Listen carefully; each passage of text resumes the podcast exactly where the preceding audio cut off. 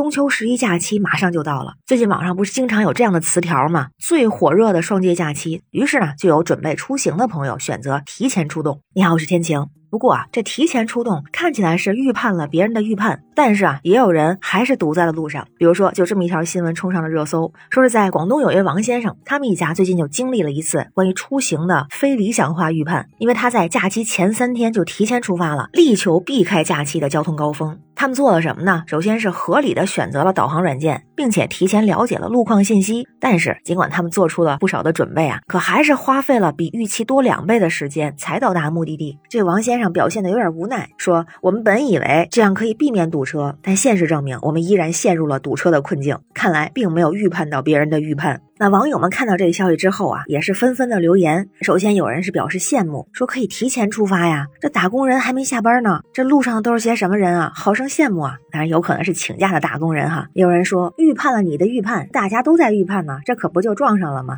而且提前预判他人的预判确实挺聪明的，是一种明智的决策，但也不代表着能完全的避免堵车啊。但也有人表示非常的乐观，那会不会大家都提前走了，等到假期的第一天，路上车就少了啊？您说这好心态比什么都重要。但是很有意思的是，也有已经出发在路上的朋友就说，我现在就在路上堵着看热搜榜呢。于是啊，大家也开始了一个小小讨论，是说这个十一假期到底是在家还是出行呢？哎，就发现啊，有这么几种情况，有人就说十一我的旅游目的地那就是卧。卧室必须在卧室集中营度过，因为睡得好才是真的休息好，才能工作好。也有朋友非常有意思，是属于出门不出游的类型，什么意思呢？比方说有人说了，十一假期去哪儿？去银行排队呀，顺便体验一下人肉拼图的感觉。至于存不存钱、取不取钱的，不是那么重要，主要是感受一下什么叫时间就是金钱。这样的朋友其实也会表示啊，十一外面肯定都是拥挤的人潮，潮水般的车流，所以啊，还是不出游。但是呢，选择出游的朋友也并不在少数。哎，大家的想法很有意思。首先说，想到假期，那自然就是风和日丽、煦暖舒适，出外旅游，心情惬意。就算下雨，也是假期的风景。那目的地可不重要，重要的是去呀。欠自己的旅行，终有一天要还给自己。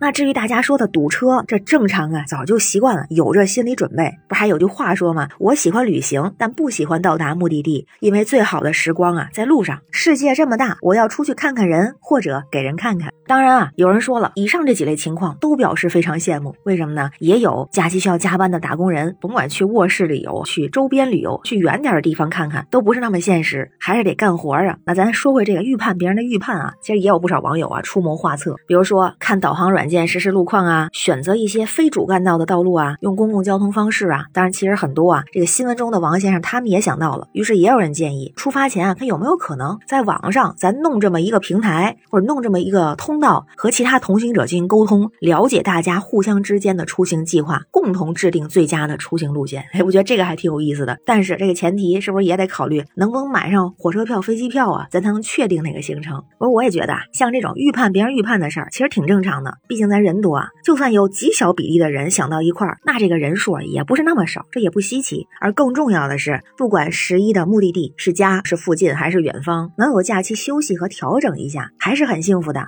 当然，如果能用自己喜欢的方式去过这个假期，最重要。最后，也对出行的朋友说一句啊，要特别注意出行的安全。希望大家都有一个愉快的中秋国庆双节假期。我是天晴，这里是雨过天晴，欢迎关注主播天晴。感谢您的订阅、点赞、留言和分享，感谢月票支持，也欢迎加入天晴的听友群。绿色软件汉语拼天晴下划线零二幺四，再祝双节快乐，愿您每天好心情。拜拜。